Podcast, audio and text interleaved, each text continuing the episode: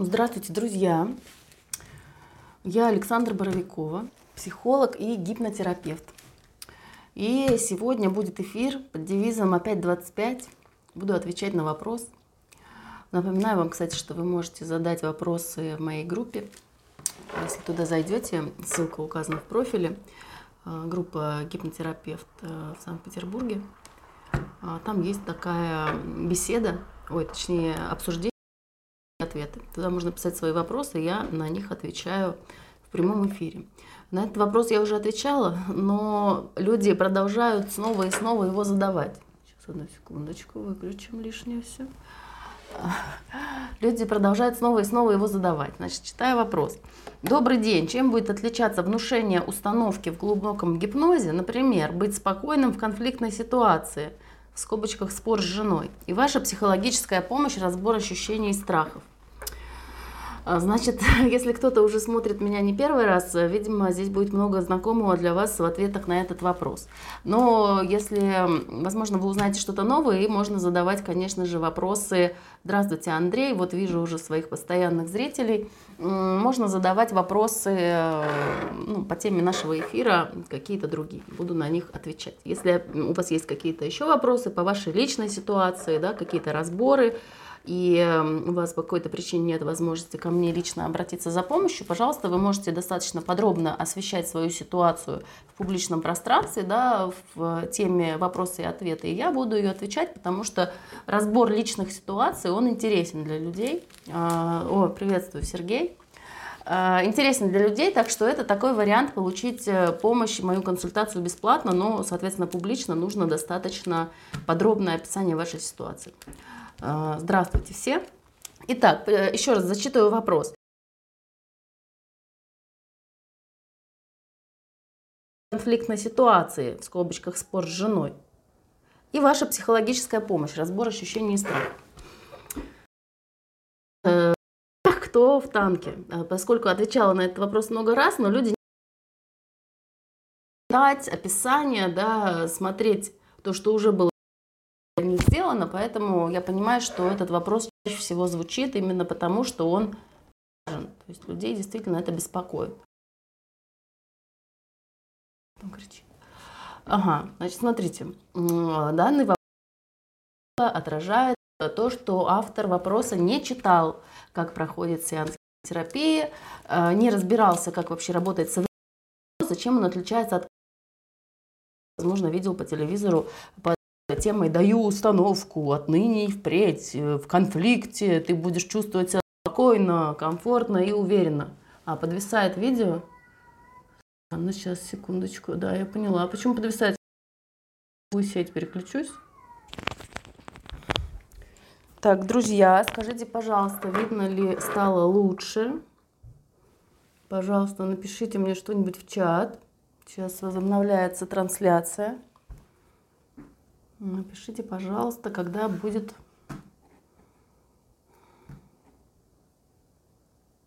Угу. Видно, слышно? Напишите, пожалуйста.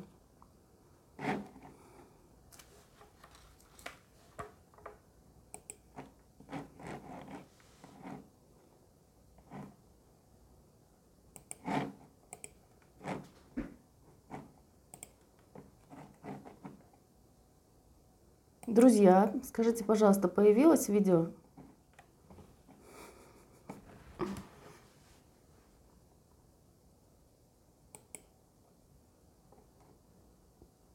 Так.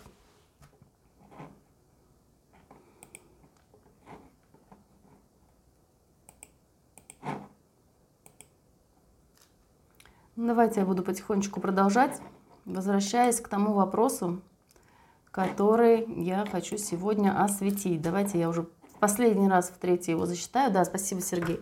Э, чем будет отличаться внушение установки в глубоком гипнозе? Да, спасибо, друзья.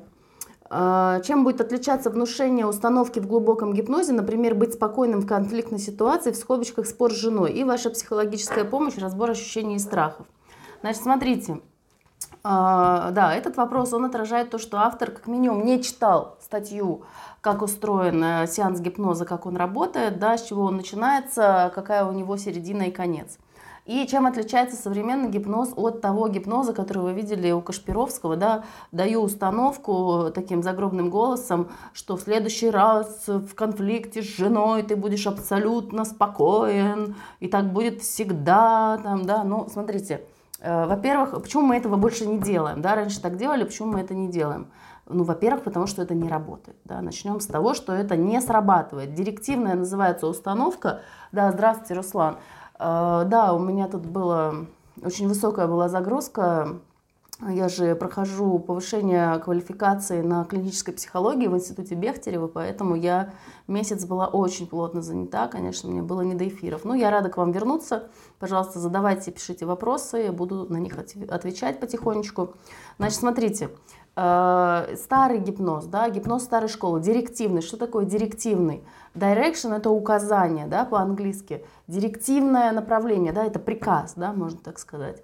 Э, директивные, э, директивное внушение это как командир в армии командует там стоять, сидеть, встань. А сейчас ты встанешь и пойдешь туда и будешь копать от забора до обеда, да, вот директивное внушение. Э, либо делай, да, повелительное наклонение, либо что ты будешь, предсказание будущего, да, либо в неопределенной форме там стоять, сидеть, там, стрелять и так далее. Директивное внушение. Э, смотрите, это работает только на очень коротком отрезке, да, и это действительно эффективно в очень ограниченном числе ситуаций. Все закрылось, трансляция прервалась. Так. Друзья, видно меня, не видно?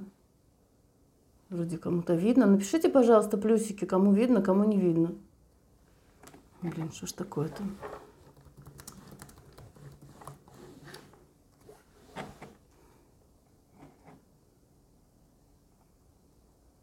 Ну что, все заново, что ли, делать? А, вот, сейчас видно, пишут. Ага, все, хорошо, спасибо, да, а то мне тут пишут в личные сообщения, что, э, что не видно. Угу. Так, хорошо, спасибо. Давайте продолжать все-таки э, по нашей теме. Уже 7 минут, все что-то мне не удается. Значит, директивное внушение, оно неэффективно. Э, почему оно неэффективно? Потому что оно эффективно только на очень короткой ситуации. Вот представим, что есть ситуация армии, командир и солдат. Да? А, то есть ситуация страха, когда новобранец боится командира, это тоже в определенной степени гипнотическое состояние. Да? Поэтому в военной структуре очень много людей, э, которые уже немножко в гипнозе, да? то есть они внушаемые. То есть э, смотрите, что делают жены военных. Они командуют своими мужьями, независимо от того, кто это там, э, генерал, там, полковник или кто-то еще. Мой дедушка, капитан первого ранга и замначальника училища имени Попова, это где подводников готовят, он э, свою жену, мою бабушку, называл генеральный штаб. Да, почему это происходит? Там муж военный, жена учительница, муж военный, жена э, врач, например, да, самая частая комбинация, потому что эти женщины, они прекрасно знают то, что их мужья, да, допустим, они могут им сказать, стой, иди, копай, не копай, сюда, туда, они прекрасно выучили вот этот тон, в котором они могут разговаривать со своими мужьями военными, э, и они будут делать, не задумываясь, да, то есть это люди, у которых э, выработана вот эта нейронная связь, исполнять приказания, да, то есть если приказано, то они делают. Это свойство психики. Психика этому научается за то время, пока человек профессиональный военный там служит в армии. У него формируется определенный привычка, стимул, реакция, да, там нарабатывается вот такая связь, и определенные люди могут этим пользоваться, да. Что они делают? Но Смотрите, для того, чтобы командовать таким человеком э, директивным способом, э, нужно отдавать команду всякий раз. То есть э, это не действует на длительное время. Если мы говорим там копай, не копай, то вот сейчас он будет копать, пока мы ему сказали. Вот он, военный ставит задачу от и до, очень узко да, эм, сформулированную. Как только Э, он закончил вот эту задачу, все, ему надо отдавать новое приказание, да, новое директивное внушение делать. То есть армия на этом построена, что есть командир, есть структура, иерархия, там сверху спускаются какие-то указания, порой противоречивые, да, если кто знает, кто-то с военными общается, знает, как там в этой структуре все устроено. А, да, порой противоречивые эти приказания, и задача каждого человека на своем месте это делать от и до. То есть, соответственно, сделал, сидишь, ничего не делаешь, ждешь следующего приказания. И вот так вот это работает. Соответственно, если мы пытаемся с помощью директивного гипноза да, э, отдать человеку приказания на все времена, да, как раньше говорили, я завладеваю твоей волей, мое слово для тебя закон, там, еще что-то. Ну, это хрень. То есть, во-первых, это устарело, потому что сейчас информационный век. То есть люди уже не хотят, чтобы кто-то управлял их волей. Наоборот, люди стремятся к тому, чтобы найти себя. Да? Сейчас вот вы куда ни посмотрите, вот направо-налево откройте любую книгу в книжном магазине, любую газету, любой тренинг – любой инфопродукт, и там написано везде, э, стремитесь к самим себе, освобождение от социального программирования, СМИ вам врут, читайте другие СМИ, вот эти вам врут, эти вам не врут. На самом деле врут, разумеется, и те, и другие, ну просто потому что это такая сфера, там без этого никак. А, но эти СМИ, значит, вам врут, а вот эти СМИ вам, значит, не врут. Ну и так далее. Всюду да, люди хотят найти самих себя, люди хотят сами вернуть себе контроль над собой, потому что есть понимание такое, что мы не всегда собой управляем, что очень много автоматизма. Вот, например, в этом э, в запросе э, быть спокойным в конфликтной ситуации. То есть я хочу быть конф... э, спокойным в конфликтной ситуации, но я не могу, у меня не получается. Я испытываю что то ну, гнев, страх, да, что-то я испытываю, то, чего я не хочу испытывать. То есть я не контролирую себя, я собой не управляю. То есть если на чем стоит регрессивная гипнотерапия, которой я занимаюсь, на том, чтобы вернуть себе контроль над собой. Да? Но это так просто, к сожалению, не работает. Так, пишет Руслан, я уволился, не смог выполнять эти приказы, в моей голове это трактуется как сильно глупое мероприятие. Но вот Руслан совершенно правильно говорит. Для того, чтобы комфортно чувствовать себя в военной среде, причем независимо от рода войск, да, просто в структуре, в системе. Э, есть же люди, которые в тюрьме себя комфортно чувствуют, да, а есть и люди, которые, допустим, в монастыре себя некомфортно чувствуют. Э, система и там, и там, просто ну, структура одинаковая, просто разная направленность. А сама решетка, да, вот эта вот иерархия, она одинаковая. Э, совершенно верно пишет Руслан, что если в вашей голове это вообще трактуется, да, он пишет, что в моей голове это трактуется как сильно глупое мероприятие. Солдат хороший, он не думает. Хороший солдат исполняет. Он ничего не трактует. Глупо это мероприятие, умное, да. То же самое происходит с человеком в глубоком гипнозе. Там нет критического осмысления. То есть если гипнотерапевт правильно нагипнотизировал, значит тебе повезло, и ты идешь там до какого-то, до поры до времени у тебя это продержится. Если гипнотерапевт ошибся, или он некомпетентный, или он там, ну что-то, может у него умысел какой-то есть, да, или что-то еще, все, регрессивная, ой, прошу прощения, не регрессивная, а наоборот директивная гипнотерапия, она э, ну, может давать очень серьезные сбои. Еще раз, по-другому попробую рассказать. Э, быть спокойным в конфликтной ситуации, спор с женой. Вот смотрите, на самом деле видно очень сильно, что этот запрос, он придуманный, да, потому что, ну, практически никогда не обращаются мужчины с таким запросом, вы знаете, я просто неадекватный, я ору на свою жену как бешеный, поэтому сделайте что-нибудь со мной, пожалуйста, чтобы я так на свою жену не орал. Ну, нет такого запроса. Если мужчина приходит с семейным запросом, там все звучит совершенно по-другому, что жена меня бесит, она делает неправильно вот это, вот это и вот это, и, и все, она достала, короче, и все. Вот примерно так, да, или что все несправедливо, или что она в чем-то виновата, или я там накосячил перед ней виноват, или она меня позорит перед мужиками, там мне звонит на работу, да, ну или что-нибудь такого. Ну нету э, этой ситуации, что мужчину беспокоит, что вы знаете, я доктор неадекватный, пожалуйста, сделайте меня адекватным, сделайте мне внушение, чтобы я не орал на жену. Нет, есть же причины, почему он орет на жену. Вот смотрите, предположим, там, давайте же по жесткому варианту, жена ему изменяет, да, он, допустим, приходит и говорит, ах ты там, не знаю, шалава, не изменяй мне, да, то есть понятно, что у мужчины будет в этой ситуации агрессия. Э, да, Сергей действительно приходил ко мне с похожим запросом год назад, но он звучал совершенно по-другому. Сейчас мы к этому вернемся. Э, и это, кстати, бывает крайне редко. Мужчины в основном приходят с запросами, связанными с бизнесом, вопрос, э, они приходят с запросами, связанными с финансовым успехом, да, со всякими там денежными потолками, финансовыми ограничениями и так далее. И если, э, здравствуйте, Артем, если мужчины формируют, э, формулируют запросы, связанные с женой, то обычно вот это либо то, что я назвала, либо это может еще так звучать, например, мы все время ругаемся. Вы кто? Э, мы все время ругаемся, да. Ну, в общем, смотрите, наша ситуация сейчас, давайте вот возьмем на этом примере. Э, быть спокойным. Вот остро берем пример. Жена ему изменяет. Он приходит, у него агрессия, это нормально. Значит, э, он орет на эту жену, а ну-ка э, не, не изменяй мне. Да, Сергею мы работали как раз именно в ситуации конфликта с женой. Значит, там есть какая-то причина, почему он на нее орет. Если жена будет продолжать ему изменять, то есть мы причину не убираем, а он будет приходить такой добрый и спокойный, потому что гипнотизер ему внушил сохранять спокойствие, и такой будет говорить, все понятно, дорогая, был ли у вас опыт лечения мигрени? Да, Лилия, я сама страдала мигренью, и тьфу больше я не страдаю уже несколько лет. И у меня есть несколько клиенток с мигренью, но должна сказать, что это работа длительная. То есть это не делается за один модуль. Это длительная работа, длительные изменения, но про психосоматику не буду в этом эфире рассказывать. Отдельно вот можете написать мне туда в вопросы и ответы, напишите мне этот вопрос про мигрень. Я как-то про него сделаю отдельный эфир, потому что это интересная очень тема. И мигрень считается ну, практически неизлечимым заболеванием. И я сама на своем примере могу сказать, что мне удалось, слава богу, от нее исцелиться. А, да, отдельно про это готова рассказать.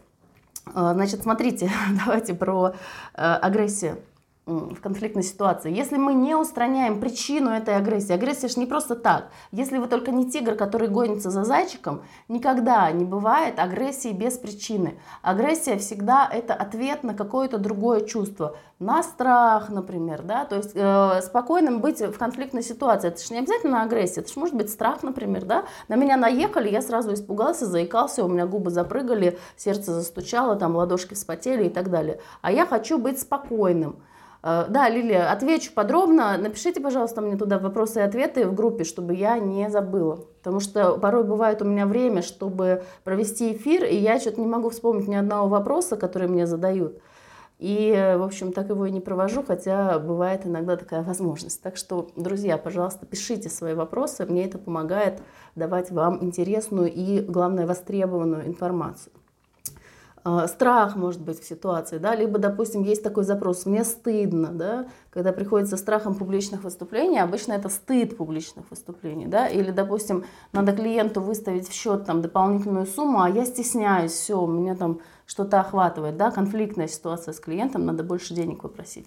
Если я этому человеку сделаю внушение, что ты проси денег больше и чувствовать себя будешь спокойно, вот просто вот так директивно, как в армии, да, но это не сработает. Это просто не сработает. То есть, э, опять же, человек хочет в глубоком гипнозе, да, установки в глубоком гипнозе. Смотрите, что такое в глубоком гипнозе? Это значит, что у человека отключена критика и восприятие, и у него вот вся эта информация, которую я ему буду говорить, то есть он что хочет, чтобы его загипнотизировали, он провалился в какое-то состояние, которое он сам себе придумал. То есть у человека есть свое какое-то представление о том, что такое глубокий гипноз.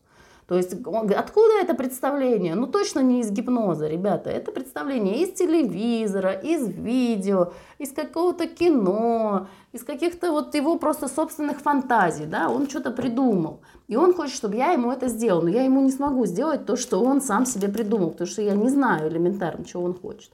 Но хотя, в принципе, в коллективном бессознательном существует вот этот образ, что он такой, значит, ложится лапками кверху, и гипнотизер ему там «Спокойствие, только спокойствие, вы чувствуете радость» вы чувствуете наслаждение, да? это все не работает, совершенно по-другому работает нейронная сеть. То есть это в советское время, да, не в советское, еще раньше, там, начиная с Бехтерева, когда начали изучать этот гипноз в России, Э, пробовали делать по-разному. Знаете, Бехтерев, например, строил вот институт Бехтерева, где я сейчас прохожу обучение, и у него в терапии был один мужик, э, сын какого-то богатого мужика, не помню, к сожалению, фамилию, какого-то государственного деятеля, который до этого лечился, по-моему, то ли у Фрейда, то ли ну, у кого-то вот очень великого.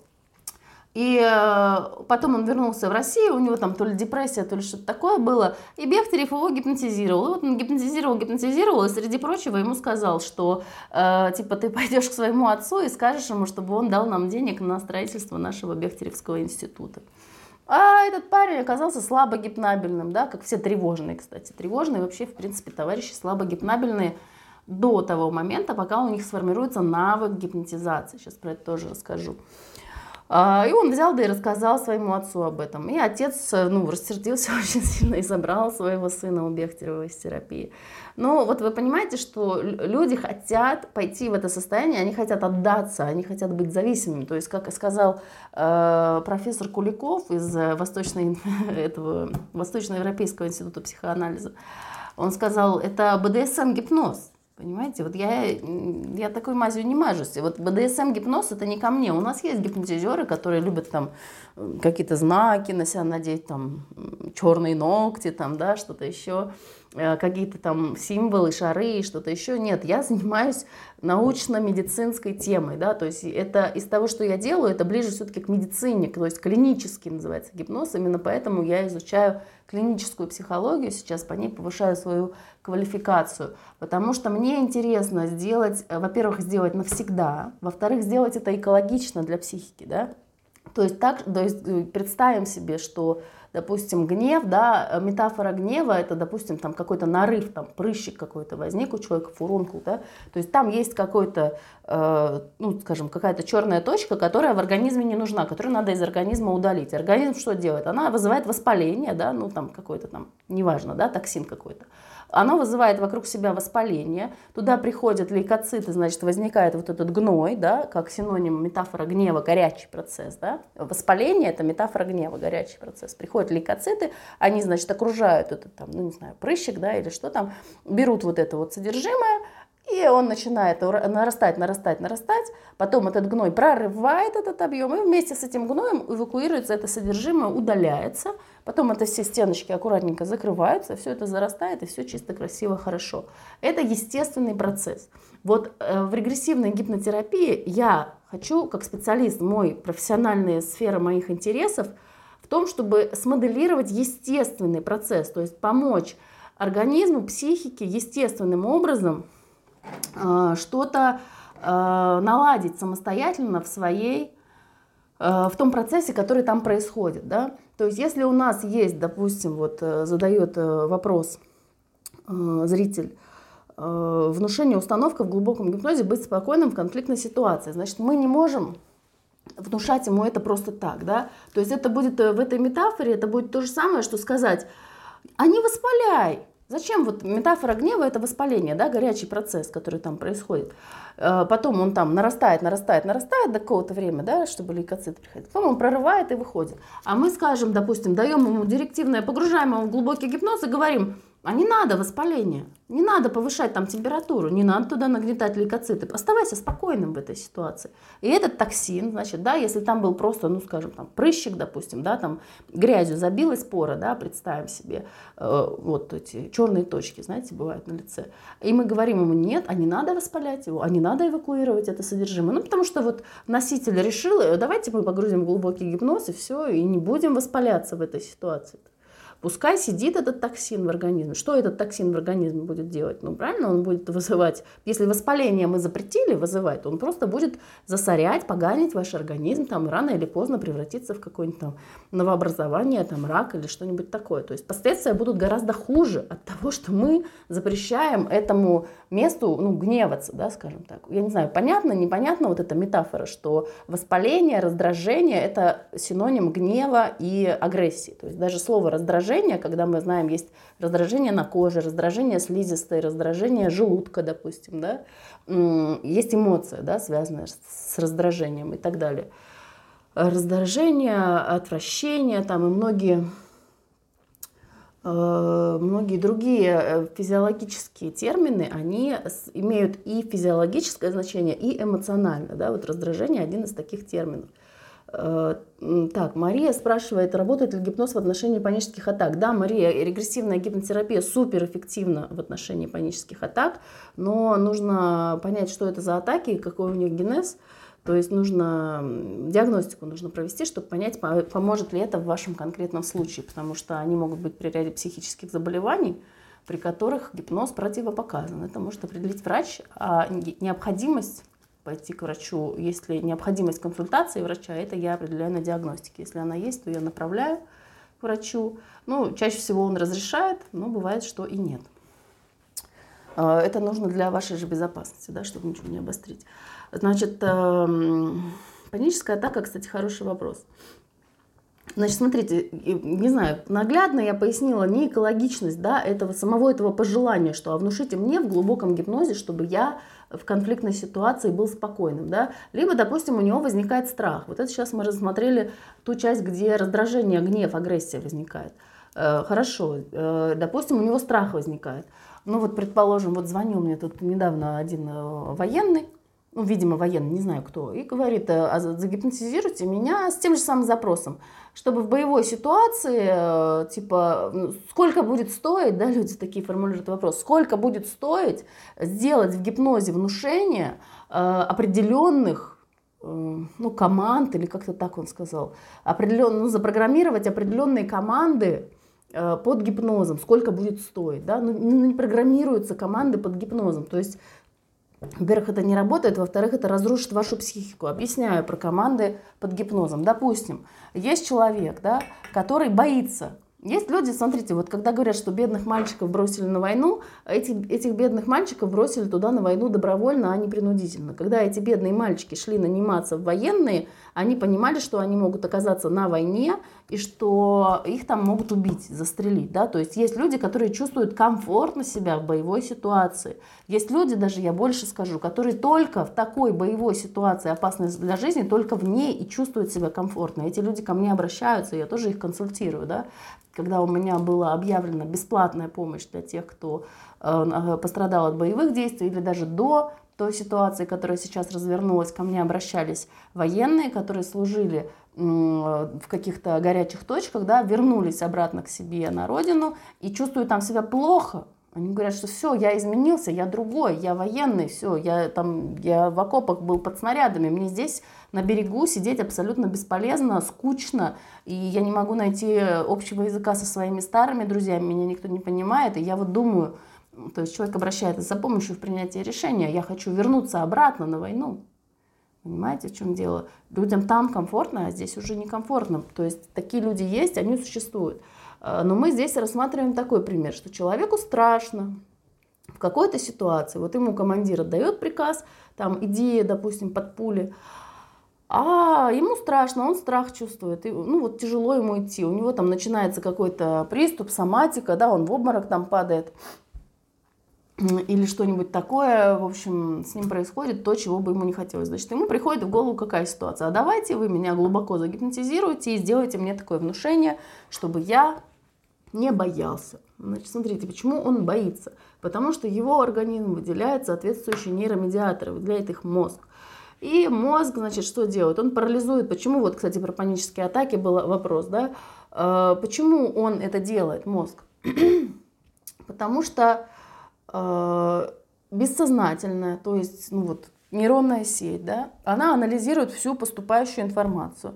И она как бы таким образом предупреждает своего носителя о том, что эта ситуация опасная, что здесь можно умереть.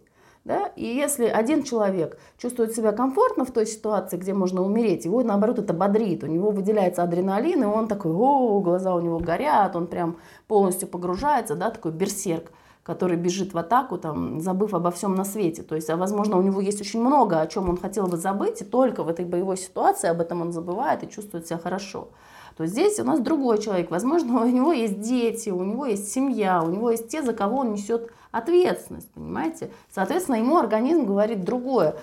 Ты здесь не на своем месте, нам туда не надо. Он зажигает огромную такую красную лампочку и говорит, мужик, нам туда не надо, давай туда не пойдем. То есть, когда страшно человеку. Соответственно, можно усилием воли преодолевать этот страх, но до поры до времени. Да? Если человек усилием воли преодолевает свой страх, то есть ему туда не надо, он туда идти не хочет, но он туда заставляет себя идти. У него обязательно начнется какое-то психосоматическое заболевание, либо невроз, либо психоз. Ну, психоз там это отдельный разговор, но у него начнется какое-то неадекватное поведение, да, то есть он э, куда-то должен будет слить вот это вот несоответствие, да, то есть в тот век, когда э, люди э, ищут сами себя, да, то здесь человек идет наоборот против себя, то есть организм ему говорит, нам туда не надо. То есть еще раз подчеркиваю, что есть другие люди, да, потому что человек, который принадлежит к тем, кому страшно, когда надо бежать под пули, он будет говорить, что наоборот, наверное, всем страшно, но страшно не всем. Вот это очень важно понять что, например, сейчас вот разворачивается там трагедия, да, боевые действия, а есть люди, которые со всего мира едут в сафари туда, понимаете, в чем дело? Которые платят там деньги за то, чтобы прийти туда, чтобы можно было там купить оружие и участвовать в этих боевых действиях, потому что они всю жизнь, возможно, мечтали о том, чтобы там схватить автомат и убивать всех подряд, да. И вот такие люди, ну, конечно, это психопаты как минимум, да, клинические, а, если кто-то действительно реализовал эту возможность, поехал туда этим заниматься. С риском быть убитым самому, понимаете? Люди что туда едут осознанно, они понимают, что они могут быть убиты. И они наслаждаются этим чувством. Да? Есть люди, которые носятся там, 200 км в час по кольцу, а есть люди, которые любят стрелять из автомата, и, в принципе, они не против, чтобы в них стреляли. И вот это, таким людям им там место как с одной стороны, так и с другой. То есть это профессиональные, так скажем, ну вот знаете, у индусов есть каста воинов, да, кшатри называется. То есть это люди, которые наслаждаются этой ситуацией. Если этот человек, который хочет, чтобы его запрограммировали, чтобы он не боялся э, на исполнении боевой задачи, он боится, то есть его организм говорит ему, не ходи туда, нам туда не надо, мы не такие, давай лучше останемся здесь и будем тут в тылу что-нибудь делать. То есть э, действительно в тылу такой человек будет полезнее, чем там на передовой.